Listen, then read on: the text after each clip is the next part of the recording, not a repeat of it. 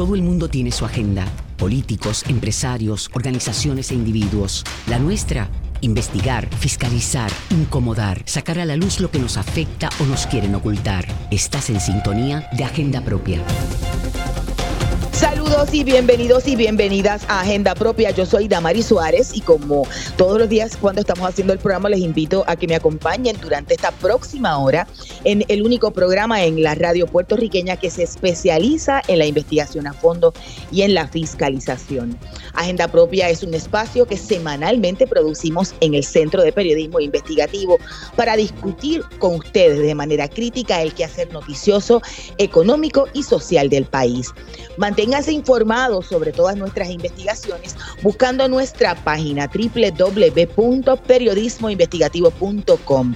También nos pueden encontrar en las redes sociales en Twitter, Instagram y Facebook como arroba CPIPR. En esta edición y en nuestra agenda del día discutiremos varias historias de la cobertura del CPI tras el embate del huracán Fiona. La serie Fiona agrava el desastre.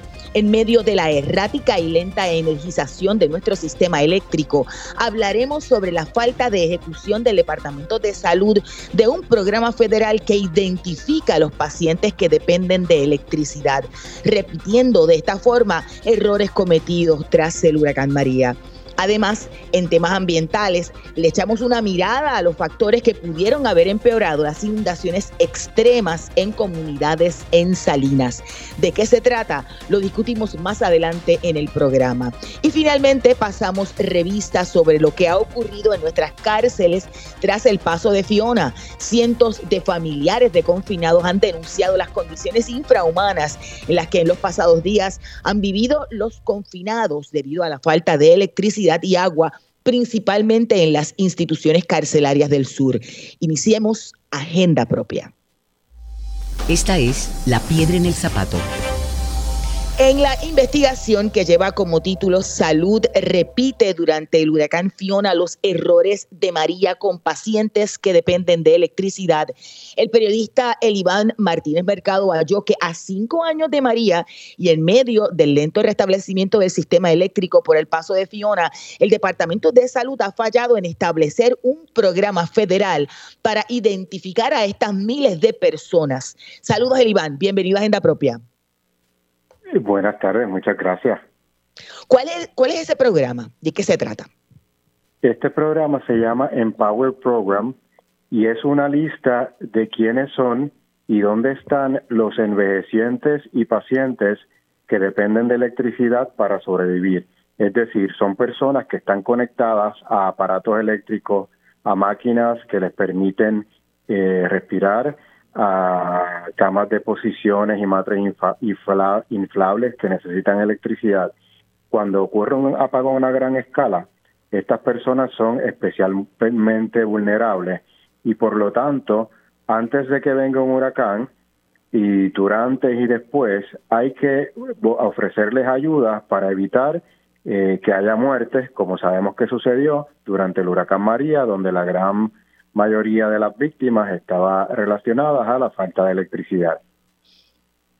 Pero el Departamento de Salud es el encargado o son los municipios. Eh, leía en la historia que eh, hablaste con, una persona, ¿verdad? Que tiene su madre o su familiar este, que depende de electricidad. Y en el municipio de San Juan por lo menos se hizo un llamado para un inscribir, ¿verdad? Para, para enlistar a las personas que, que necesitaban, que tenían necesidades especiales.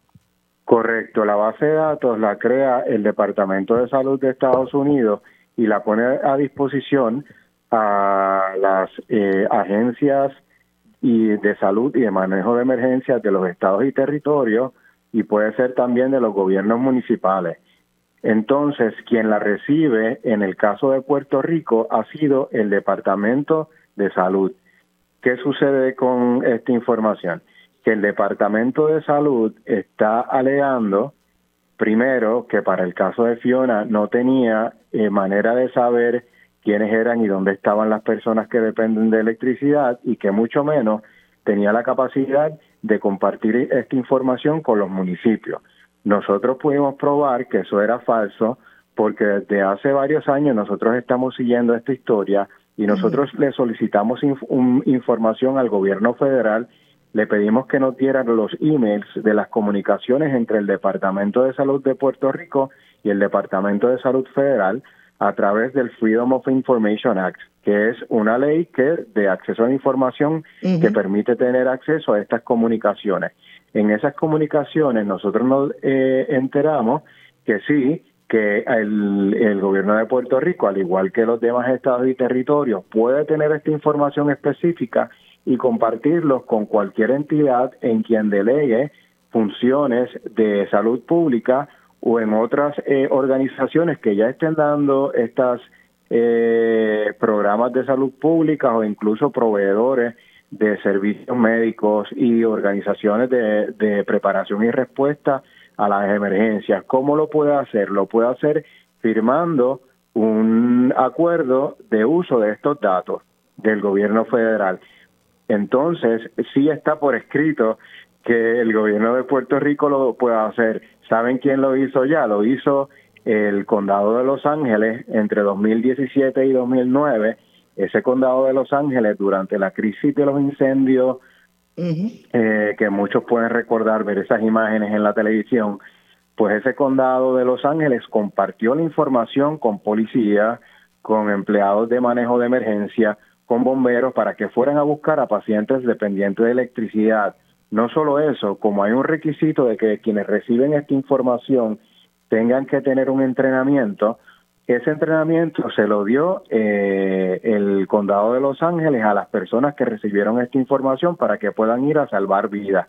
Están, están en medio de una emergencia y hay que hacer todas eh, las medidas necesarias para poder llevar a cabo esos rescates a estas personas que son envejecientes y enfermos como en Puerto Rico no el Departamento de Salud no está eh, compartiendo esos datos ni usándolos de manera proactiva, los alcaldes, que son los que están dando a cabo la respuesta en el terreno, pues eh, algunos nos han dicho, miren, nosotros le hemos pedido al Departamento de Salud esta información y no nos la dan. Muchos de estos alcaldes ni siquiera tenían idea de que ya existe una herramienta llamada Empower Program desarrollada por el Departamento de Salud Federal. Entonces, varios alcaldes se han dado la tarea de forma independiente, utilizando el tiempo y los pocos recursos que tienen para levantar esta base de datos que ya existe en gran parte y el, y el Departamento de Salud Federal eh, no la está compartiendo ni empleándola para salvar vidas de forma proactiva. Y cuando digo de forma proactiva, no es hacer como nos dice eh, el Departamento de Salud por si ocurre algo. No, no, si, por si ocurre algo, pues entonces ¿de qué te valió tener la lista?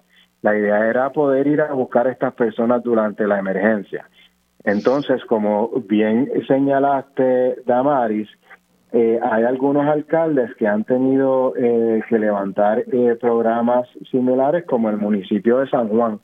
Muchos residentes del municipio de San Juan eh, se deben, deben haber visto en sus buzones eh, postales a partir de este verano, eh, bueno, en especial antes de septiembre, ¿no? Que es la temporada pico que de los huracanes que nosotros vemos acá en Puerto Rico, cómo comenzaron a llegar estas promociones a, a los buzones y decían, estamos, y esto es el municipio de San Juan, estamos levantando esta base de datos para personas que son dependientes de electricidad, envejecientes, encamados, personas que necesitan tener acceso a equipos eléctricos y cuando se va la luz, pues obviamente se va la luz y las personas dependen de estar conectados a esos equipos, pues las personas pueden morir. El municipio de San Juan, hay que decirlo, lo hizo muy bien y tenemos la, el testimonio de una eh, persona que de hecho es una envejeciente y a su vez cuida a su mamá de 93 años y la persona ya sabía lo que había pasado durante el huracán María. No quería que le pasara lo mismo a su mamá y sobre todo ellos habían comprado una planta eléctrica que días antes del huracán Fiona la probaron para ver si todo estaba bien y no le funcionó.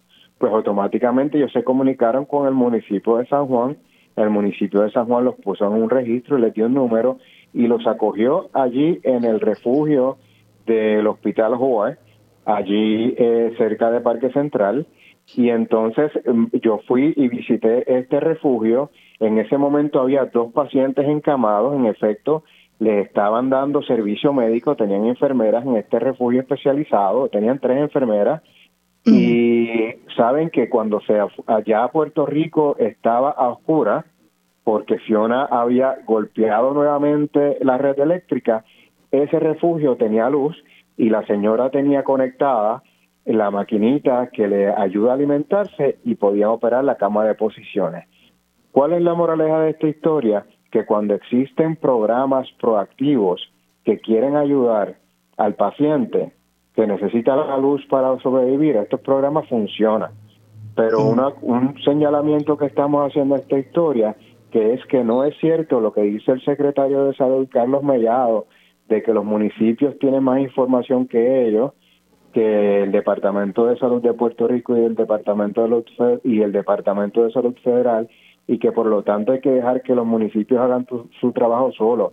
Eso no es correcto. La base de datos federal tiene mucho más información que, el, que la base de datos municipal y por lo tanto puede haber muchas más personas que se están quedando sin atención. En efecto, eso fue lo que vimos en Guánica cuando después de que el huracán María, perdonen, después de que el huracán Fiona destruyó la red eléctrica, comenzamos a ver casos en las redes sociales de gente pidiendo ayuda, que si necesitaban gasolina, que si necesitaban una planta eléctrica. Vimos el caso de, de un hombre de 43 años que está haciendo cuidado, lo cuida su madre. Él es paciente de Medicare y por lo tanto, él, como todo el paciente de Medicare, está en esta lista. Es importante aclarar, no todas las personas que dependen de electricidad están en la lista pero esa lista se alimenta de la base de datos de todos los pacientes de Medicare y por lo tanto todos los pacientes de Medicare se supone que estén en esa lista. Este joven es paciente de Medicare y estando en la lista nadie fue a preguntarle antes, durante o después del huracán María, ¿estás bien? ¿Qué necesitas? Pues lo que le necesitaba este este caballero es eh, una electricidad para poder conectar eh, para que funcione la máquina con la que respira y la cama de posiciones, ¿verdad? Con el que la mamá eh, lo mueve. la situación es muy difícil para este joven. Eh, no tenía planta eléctrica, se le dañó una planta eléctrica y la otra planta eléctrica que tenía no le estaba funcionando apenas porque ya se le había acabado la gasolina.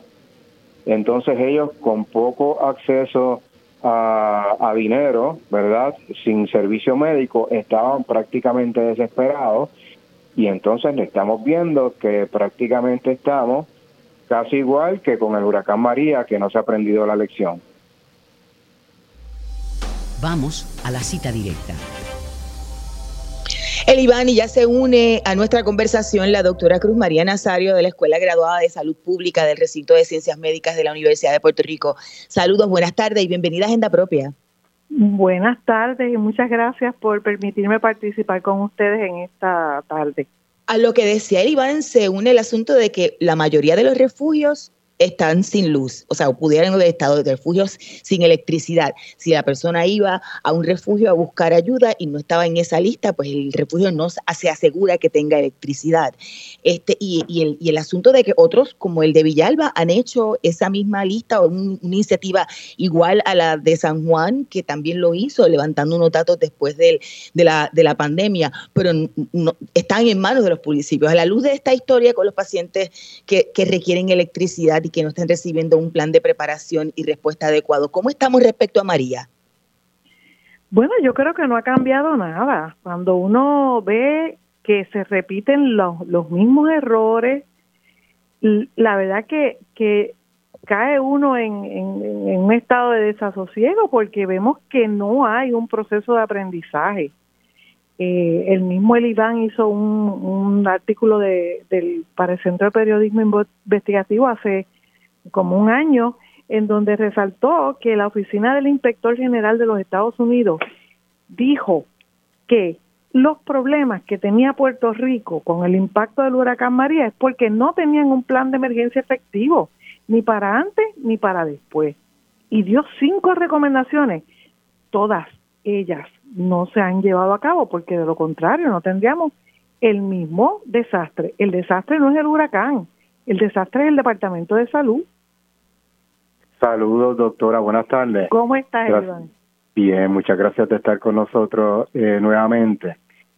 ¿Se puede, ¿Se puede indicar que Salud ha sido negligente ante Fiona, tomando en cuenta los hallazgos de esta historia? Y de ser negligente, ¿por qué fue negligente? Yo, yo creo que la negligencia estriba en no tener un plan. Eh, el que si tienen un plan nadie lo conoce. En María ese fue el hallazgo más importante de que no había un plan. Entonces, ¿cuántos años llevamos todavía no hay un plan, porque el plan requiere que se hagan estrategias de simulacro tomando en consideración las, las poblaciones vulnerables, aquellos que tú acabas de mencionar en tu, en tu presentación de la tarde de hoy. Entonces, ¿cómo van a, a estar preparados si ni tan siquiera el plan se ha evaluado, se ha, se ha aprobado, se ha evaluado a ver si hay que mejorarlo? eh, si no se sabe ni tan siquiera dónde están las personas vulnerables. El Departamento de Salud tiene por mandato de ley una responsabilidad de proteger a la población de Puerto Rico. No puede zafarse y decir que lo hagan los municipios. Por eso falló el sistema de vigilancia de COVID, porque se lo soltaron a los municipios y entonces pues los municipios no tienen la capacidad a nivel de, de tener el conocimiento de salud especializado para atender esto. Así que tiene que ser el Departamento de Salud, que claro, los, los municipios son maravillosos en términos de identificar su población, pero quien, es, quien es responsable es el Departamento de Salud. Cuando no es responsable, pues lo único que te queda clasificarlo es como que eres negligente. ¿Qué le parece que el Departamento de Salud esté diciendo que no puede compartir la información médica con entidades municipales tomando en cuenta que estamos en una emergencia y que los municipios tienen divisiones de salud y de manejo de emergencia, eh, por lo que podrían eh, recibir esos datos para salvar vidas. O sea, ¿qué, le, ¿qué le parece ese alegato del Departamento de Salud de que la información no se puede compartir? No, a mí me parece que es una excusa para esconder la falta de atención a esa a ese tipo de, de acción que es la que puede salvar vidas. Si tú tienes que compartir información porque vas a salvar una vida, eso se hace. Además, en este informe que acabo de mencionar, específicamente habla de los acuerdos colaborativos que tiene que tener el Departamento de Salud con todas las instancias o, o, organizaciones que tengan que ver con la preparación para antes y después de los de los eventos como los huracanes.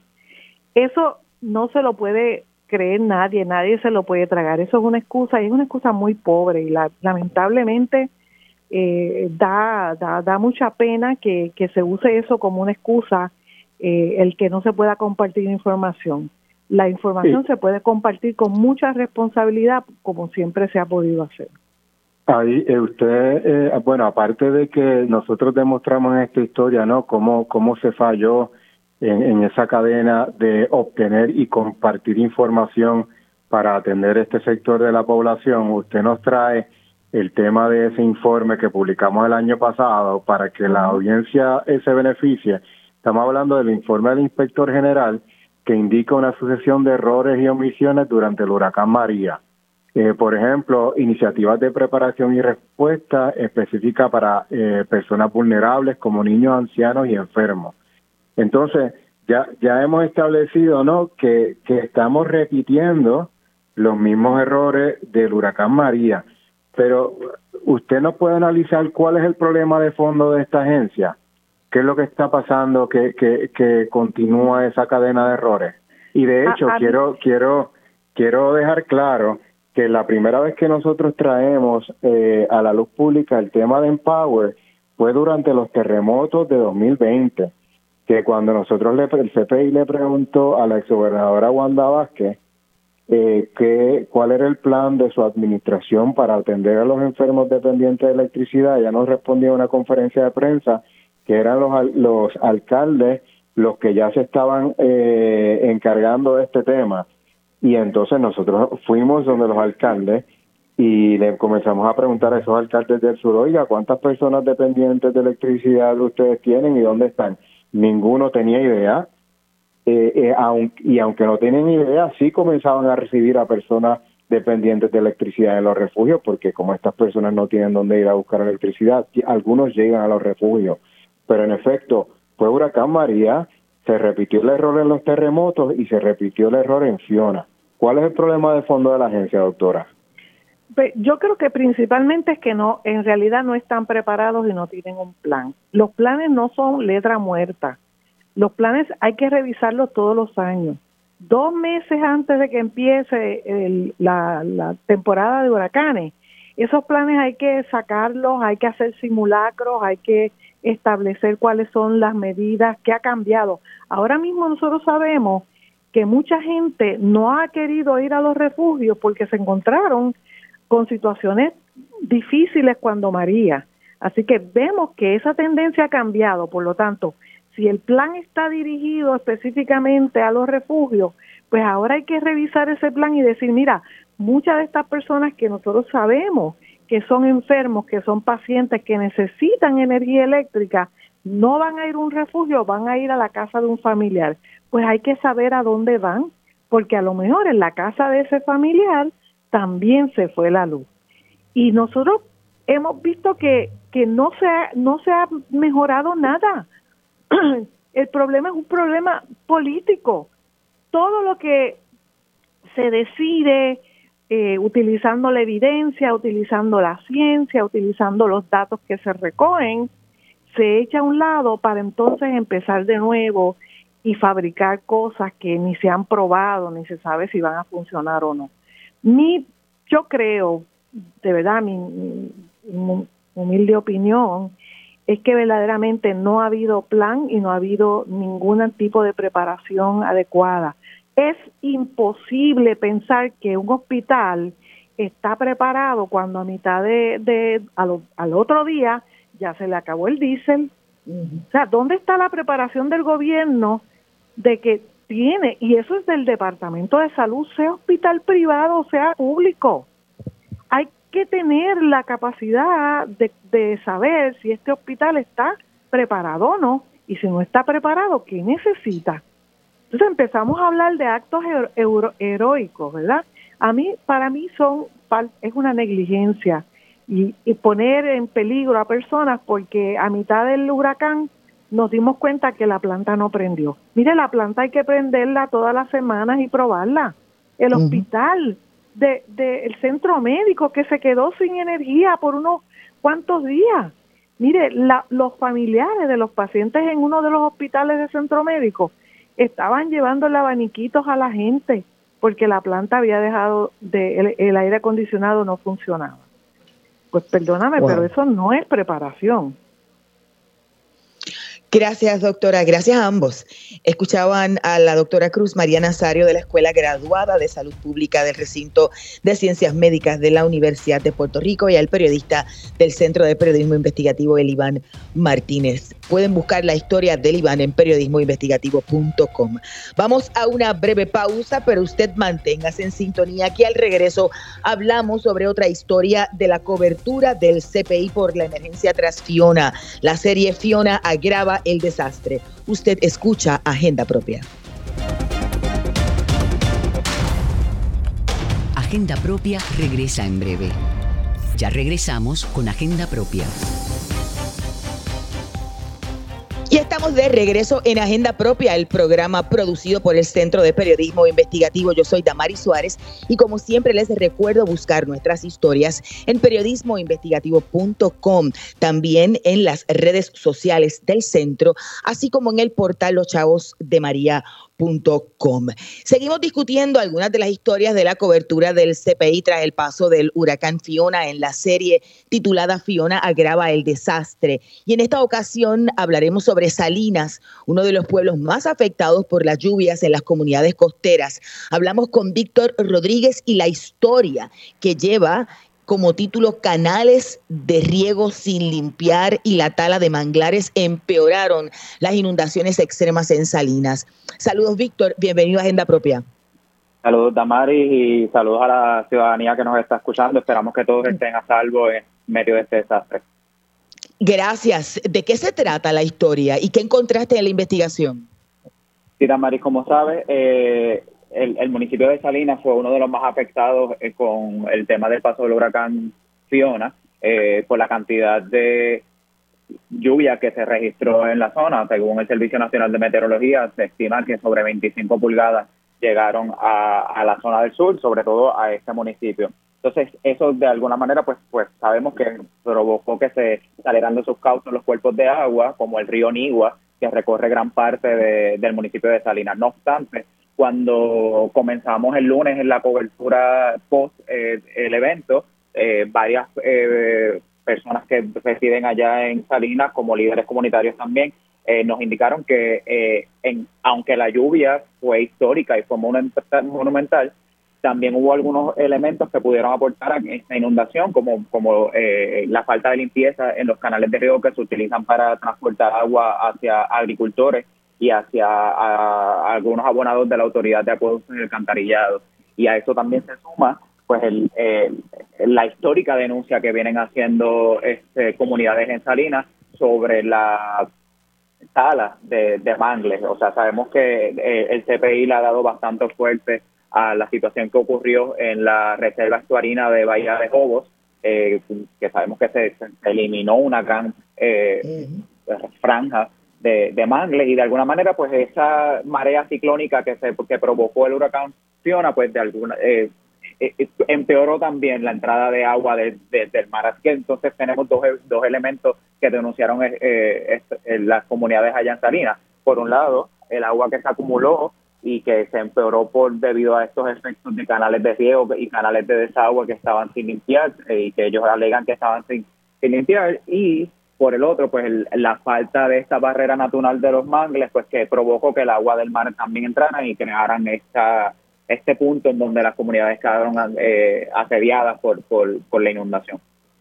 De hecho, en, la pasada edición de Agenda Propia conversamos con Roberto Tomás de, de Debajo y lo planteó en este mismo espacio a, apenas horas, ¿verdad? Todavía el lunes pasado en, en esa edición de Agenda Propia sobre el asunto de, lo, de, de las políticas públicas tomadas respecto al daño ambiental en la zona y lo que eso provocó. Pero además, eh, un poco el, el, asunto de que hayan llamado y que hayan buscado ayuda para, para limpiar eh, y, que, y que no haya ido el municipio. Sí, no, de hecho, el, cuando hablamos con eh, residentes allá nos indican que ellos precisamente llevaban meses pidiendo que se limpiaran estos canales y que se limpiaran las zanjas y demás para evitar que en estos momentos de, de lluvia, ¿sabes? Salina de ordinario pues tiene un, arrastra una sequía muy muy preocupante. Eh, sabemos que el acuífero del sur está bastante comprometido. Sin embargo, pues el, el, temor de, estas de estas comunidades es que precisamente cuando se miran estas precipitaciones de, de momento como las que traen estos fenómenos atmosféricos, pues por el, el mismo terreno también tan seco se empieza a, a, soltar y a caer en, en estos canales. Sí.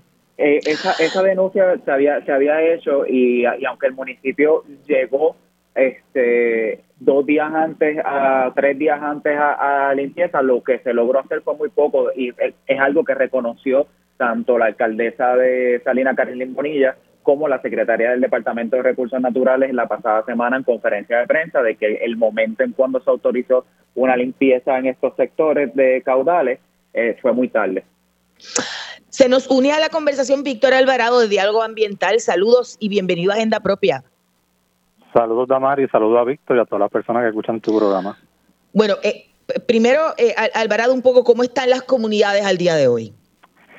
Pues mira, yo, ¿verdad? yo he estado visitando algunas de las comunidades este, y pues hay, hay muchas de ellas que han sido bien impactadas, ¿verdad? En, en el área, por ejemplo, acá de la, de la playa, playita, el área de Villa Esperanza, la organización de Margarita, Caserío del Mar, así como por el otro lado, este, eh, comunidades como San Felipe Mosquito, que son un poco las que están hablando, donde no se había limpiado los canales que estaban allí, el Coquí, que también fue una comunidad impresionante.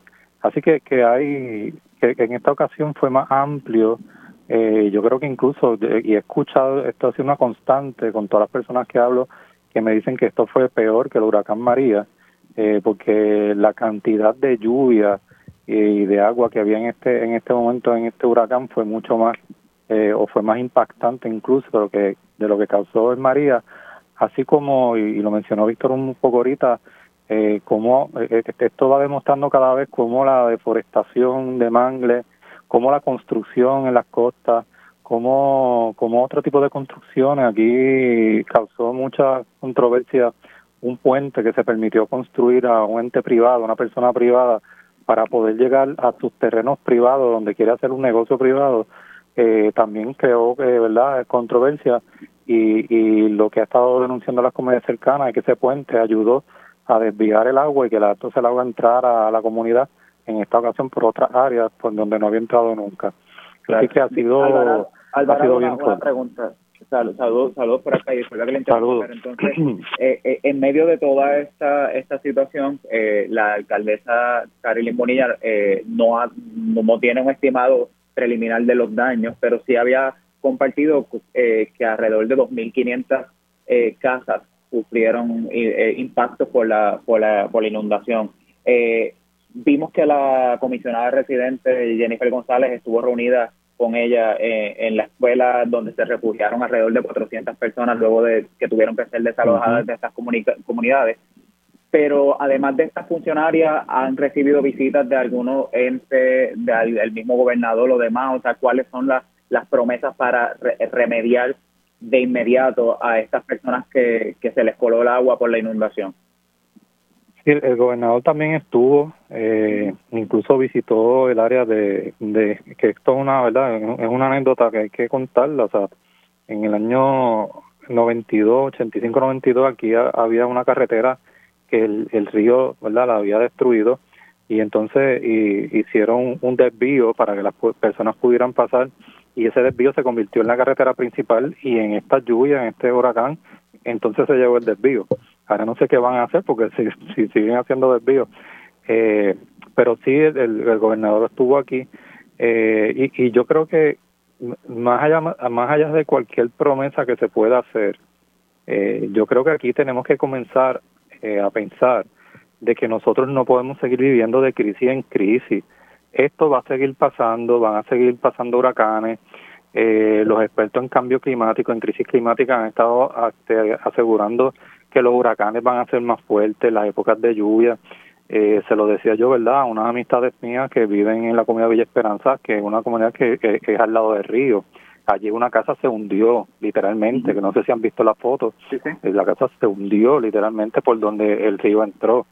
Eh, y esas cosas van a seguir pasando porque el gobierno no da la impresión de que te, pensando en hacer algo con, ¿verdad? Planificado, que ese es el problema lo de las costas que menciona, aquí se ha insistido, los expertos siguen insistiendo que hay que hacer una moratoria en la construcción de las costas, que hay que hacer una ley de costas, pero si la primera que se opuso a la moratoria de construcción en las costas fue la alcaldesa de Salinas, que, dijo, que ella dijo que tenía proyectos privados y públicos que quería seguir construyendo en las costas, los alcaldes tienen que dejar de pensar en eso, nosotros tenemos que comenzar a alejar a nuestras comunidades de las costas y a planificarlo, pero si vamos a seguir permitiendo las construcciones, muchas de estas urbanizaciones o sectores que se inundaron en Salinas, cuando tú miras y buscas, especialmente las urbanizaciones, Paseo de Costa del Sur fue una de ellas que se inundó, que se inundó y, y allí hay un canal de riego. Y era un área inundable, allí nunca se debió haber construido, Parque Gabriel, otra urbanización, un área inundable que tampoco se debió haber construido, hay un canal de riego también y ahí se le metió el agua por las ventanas a la casa de, las personas. Así que, eh, la planificación no ha sido terrible aquí en Puerto Rico o la falta de... De paso, es cuando el CPI reveló este, esta situación que estaba ocurriendo eh, no solamente en Salinas por las construcciones en las costas y demás, que se, que se levantó este reclamo ciudadano y de algunos eh, expertos y expertas sobre una moratoria, el gobernador Pedro Pierluisi rechazó eh, eh, que, se, que se elevara una moratoria general de la construcción en todo Puerto Rico y que evaluaría si se puede establecer en algunas zonas afectadas, cosa que todavía no ha pasado, ¿no? Este, esa, esa, esa evaluación. Y los expertos de cambio climático, ¿verdad? Que, que, que, los dirige la, Secretaría de Recursos Naturales, siempre han dicho que hace falta, la, la confianza, los expertos, la gente que sabe de esto, dice que hace falta. Y cuando tú miras estos desastres que siguen ocurriendo en las costas, en los, en los, en los pueblos costeros, te das cuenta que sí. O sea, y si los expertos lo dicen, pero sin embargo, entonces los políticos, por otras consideraciones, eh, pues, pues se oponen a ello, pues entonces, ¿a, dónde vamos a parar en Puerto Rico con, con estos asuntos? No, no podemos seguir viviendo en que cada vez que haya inundaciones, entonces vayamos a lamentarnos y entonces, ¿verdad? Vayamos a llevar la ayuda. Tenemos que, que accionar para que esas cosas no ocurran. Alvarado, pues, finalmente le, pregunto, o sea, porque todo esto que comentamos, moratoria y demás, son efectos, son elementos que se pueden considerar a largo plazo. Ahora mismo, ¿qué necesitan esas comunidades eh, de Salinas, esas 2.500 casas que fueron afectadas por la inundación, eh, esas 426 personas que tuvieron que ser desalojadas el domingo pasado? Eh, ¿Qué es lo inmediato que, se necesita para, para, para ayudarles? Bueno, verdad, aquí ha llegado mucha ayuda hay, inmediatamente, hay mucha gente que, que, que tienen que, ¿verdad? Se perdieron todo, así que hay gente pidiendo pues ropa, este cama, eh, todo para poder volver a, a, tener su casa lista. Eh, las cosas necesarias para tú poder eh, eh, habilitar tu hogar, eh, eso es lo más inmediato que, que, están pidiendo. Es bueno, vi también que hubo grupos de, de colectivos que vinieron y ayudaron incluso a limpiar las casas. Eh, hay, hay ese tipo de necesidad de poderle suplir a las personas que perdieron toda su pertenencia, pues volver a tenerla. Lo que nosotros esperamos es que no vuelvan a perderla. Eh, pero pero sí hay que seguir eh, y lo estamos haciendo verdad este, hemos estado consiguiendo distintos tipos de artículos a, las personas que lo necesitan gracias a, a, Dios aquí en Salinas en algunos sectores muchos sectores ya la luz comenzó a llegar desde anoche hay algunos de estos sectores que tienen luz eh, esperemos que no se vaya eh, pero pero pues, eso también ayuda un poco a, ir tratando de normalizar la cosa.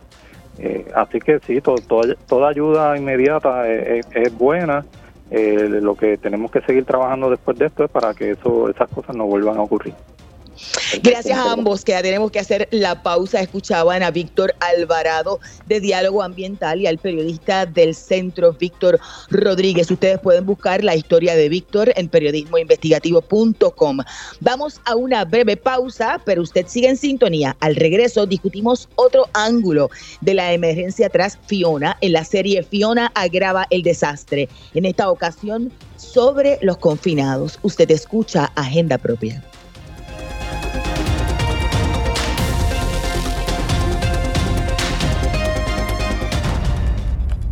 Agenda Propia regresa en breve. Ya regresamos con Agenda Propia. Así es, ya estamos de regreso en Agenda Propia, el programa producido por el Centro de Periodismo Investigativo. Soy Damari Suárez y les recuerdo siempre buscar nuestras historias en periodismoinvestigativo.com, en las redes sociales del centro, así como en nuestro portal loschavosdemaria.com. Continuamos discutiendo partes de las historias eh, del CPI en la cobertura post-Fiona como parte de la, de la serie Fiona agrava el desastre. Y una de las áreas que indagamos fue la población correccional por confidencias que le hicieron llegar al CPI de denuncias en las redes sociales. La historia que lleva como título denuncian condiciones infrahumanas en cárceles por falta de agua y energía tras Fiona. Recoge los cientos y cientos de quejas de familiares y allegados de la población correccional.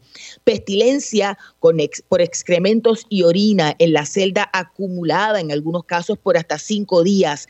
Apenas 15 minutos fuera de los barrotes para escoger entre bañarse o llamar a sus familiares y solo dos botellas de agua al día. Ha sido la rutina por los pasados días, o fue la rutina por los pasados días, principalmente en los complejos correccionales de Ponce y Guayama, debido a la ausencia de agua y electricidad en la mayoría del país tras el paso de Fiona. Estos fueron denuncias de cientos de familiares de confinados. Y aunque en las instituciones del Departamento de Corrección y Rehabilitación hay cisternas, en algunas o no tienen agua o no habían funcionado las bombas por falta de presión o en otras palabras, los, confinados tenían que estar casi las 24 horas en su celda con el hedor del excremento debido a que no tenían la forma de bajar el sanitario. Esta fue la información que le dio al CPI y lo confirmó al CPI Dali Cruz Ruiz, presidenta de la Organización Defensoría de los Derechos de los Confinados, a quien ya conectamos a través de la línea telefónica. Saludos y bienvenida a Agenda Propia. Saludos, Damaris. Relata un poco o relata un poco eh, lo que lo que le, hicieron llegar eh, familiares de, confinados a través de las redes sociales y a su mensajería personal. Pues cuando se tendía a, publicar lo que era más bien eh, solicitando información de qué estaba sucediendo en los penales, si habían tenido algún tipo de comunicación con sus familiares, eh, lo que nos publicaban muchas veces en, modo que todo el mundo lo pudiera ver o por mensaje privado, era que las, las situaciones que estaba enfrentando la población penal no eran las, las mejores. No eran las mejores en el sentido de que habían confinados que estaban encerrados en sus celdas. Obviamente entendemos que están confinados y que no para muchos es lo mínimo que deben de tener, encierro. Pero no es lo mismo estar en condiciones en las que tienes lo que ellos le llaman un topo, que más bien es un inodoro para que no tenga conocimiento, y ese topo, ese inodoro está lleno de excrementos que lleva días ahí. Que está obviamente, tienen que comer porque no, no, no supuestamente no se había autorizado por orden de la secretaria a que los confinados fueran las celdas abiertas y se le entregaban los alimentos a ellos en, en estas y ahí ellos tenían que comer al lado de ese topo lleno de excremento y de el, olor a orín. También se recibieron, obviamente, múltiples denuncias de que el, servicio telefónico decayó. El servicio siempre ha estado en el piso. No, no, nunca ha funcionado un 50% bien del todo. Pero cuando lograban liberar lo que era sacar al confinado de la celda, este tenía que escogerlo me voy a bañar o llamo a mi familia para que estos sepan que todo está bien. Okay. Nosotros conversamos eh, con la secretaria. ¿Perdón? No, que nosotros conversamos con la secretaria el pasado viernes.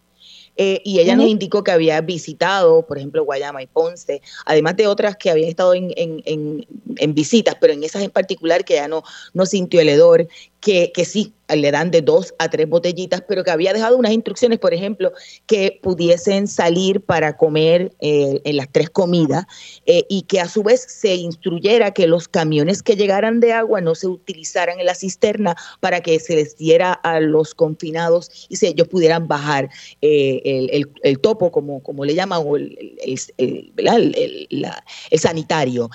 ustedes... ¿Qué le parece la reacción de la, de la, de la secretaria que rechaza, ¿verdad? que ya no, tenía conocimiento que, habían, que eran 15 minutos, que supuestamente son dos horas, eh, y que todas las instalaciones tenían y tienen su cisterna y sus generadores? Lo que sucede aquí es que, como bien dice el del dicho al hecho hay un largo estrecho. Entonces, lamentablemente, eh, una cosa ella puede decir como titular porque ella no va a querer que su imagen social se afecte y ella puede decir dar una orden, claro, ya la puede impartir, pero la realidad es que cuando ella se marcha de la institución, la administración institucional hace lo que ellos desean. Ellos tienen pues la discreción de abusar, de decir la secretaria dijo tal cosa, pero aquí los que estamos en la institución somos nosotros, nosotros vamos a hacer lo que entendemos correspondiente y se le estaba dando 15 minutos, 15 minutos que tenían que escoger entre, como bien se dijo, entre el, llamar a sus familiares o bañarse. Y las botellas de agua eran limitadas. En un momento dado llegó que no, no se le estaba dando las tres botellas o dos botellas, solamente se le daba una. Y se le, se le decía a la población, te voy a dar una y la otra te la voy a dar mañana y si acaso tenemos que decir que la secretaria llegó, la secretaria llegó a Guayama 500, pero no fue fue porque ellos entran a las redes sociales a leer la opinión pública y al ellos ver que había tantas denuncias repitiendo lo mismo, ahí fue que ella decidió ir directamente a la institución Guayama 500 y Guayama 1000 el mismo día. Dali, ¿y ha cambiado en algo? ¿Han, ¿Le han llegado mensajes de los familiares sobre cambios de políticas en, en esas dos cárceles? Pues lo que más bien sucede es que Guayama 500 ya cuenta con el servicio eléctrico. Okay. Y ya como cuenta con el servicio eléctrico, pues las cosas van volviendo a la normalidad como tal. Pero aún seguimos recibiendo quejas referentes a Guayamamín. En Guayamamín, lamentablemente, que eh, hubo un problema más bien con la con el generador eléctrico y por eso era que tenían que tener la, la, el generador apagado durante el día y solamente utilizarlo por la noche por el problema del diésel y que se había descompuesto el generador. Okay. Todavía dicen que el, en las celdas los confinados viven con el excremento en los, en los topos pero la administración indica que ellos le están abriendo la, la llave para que ellos puedan bajar los inodoros cada dos horas, pero las denuncias son otras. Ok. Eh, en, el, en el caso la, de la, de la de racionamiento de la comida, la secretaria dijo que se están sirviendo tres comidas calientes y que no se han racionado las porciones. Sí, eh, lamentablemente, pues yo pude ver una, una foto de una porción y sí, estaba sumamente reducida. lo que ustedes plantean es que ella, podrá tener una información, pero lo que está ocurriendo o la realidad en las cárceles es otra. Claro, ellos eh, es como todo. Cuando uno es administrador de una agencia tan importante como es corrección, eh, yo no puedo decir que las cosas están mal, porque entonces estoy dando a entender que yo como administradora soy ineficiente pero lamentablemente la realidad es otra. La realidad es que tenemos una, una suma de necesidades que ya se habían que ya habían empezado desde antes de, la pandemia. Con la pandemia eh, con la pandemia se agravó y con el huracán acabó de empatar. Y hasta Entre que las cosas la realidad sí y ya no es la realidad de eso no vamos a llegar a ningún lado y finalmente, lo, eh, entre las otras cosas que ella había dado instrucciones en su visita el jueves era que se aumentaran a dos horas de recreación. O sea, para, para los amigos y amigas que nos escuchan y que tengan un poco de contexto, aunque lo pueden leer en la historia, el, el, asunto, el asunto de la emergencia hace como una especie de lockdown porque los eh, reclusos no están fuera de sus celdas eh, todo el día, sino que se le da un término de recreación y que supuestamente la Secretaría dio la instrucción de que hubiese dos horas de recreación, una hora, la primera hora de recreación y la segunda hora que se pudiesen eh, bañar, porque admite que 15 minutos no da. ¿Hay información sobre si eso ha cambiado o no? En algunas instancias las denuncias que se han continuado recibiendo es que la, mm. la recreación no se está brindando, pero también tenemos que tener en cuenta de que no le dicen al confinado que el confinado más bien entiende, ah, pues voy a tener estas horas, dos horas de recreación y luego me van a abrir nuevamente para yo entonces poderme bañar o hacer las necesidades que tengan, porque no, no todos los confinados tienen duchas en sus celdas. Los que tienen las duchas en sus celdas son los que están mayormente en máximas y no todas las máximas tampoco tienen las duchas en ellas. Eh, viene el confinado, toma su recreación, muchos aprovechan el momento porque saben que posiblemente no se le abra más adelante, pero hay otros que no lo hacen por el desconocimiento, porque o ingresaron recientemente o desconocen cómo trabaja el sistema o simplemente la administración dice, si no aprovecharon las dos horas que le brindé, ya no hay break para más nada. Gracias, Dali, que tenemos que hacer la pausa para culminar eh, el programa. Le estaremos dando seguimiento a esa información. Escuchaban a Dali Cruz Ruiz, presidenta de la organización Defensoría de los Derechos de los Confinados. Ustedes pueden buscar mi historia en periodismoinvestigativo.com. Hemos llegado al final de esta edición de Agenda Propia Siempre les recuerdo que busquen nuestras historias en periodismoinvestigativo.com y que allí también pueden suscribirse al boletín para recibir en su correo electrónico nuevos contenidos e investigaciones, pero también pueden entrar al kiosco virtual del CPI y con sus donativos adquirir artículos. Gracias por la sintonía. Los esperamos la próxima semana. Hasta aquí, Agenda Propia.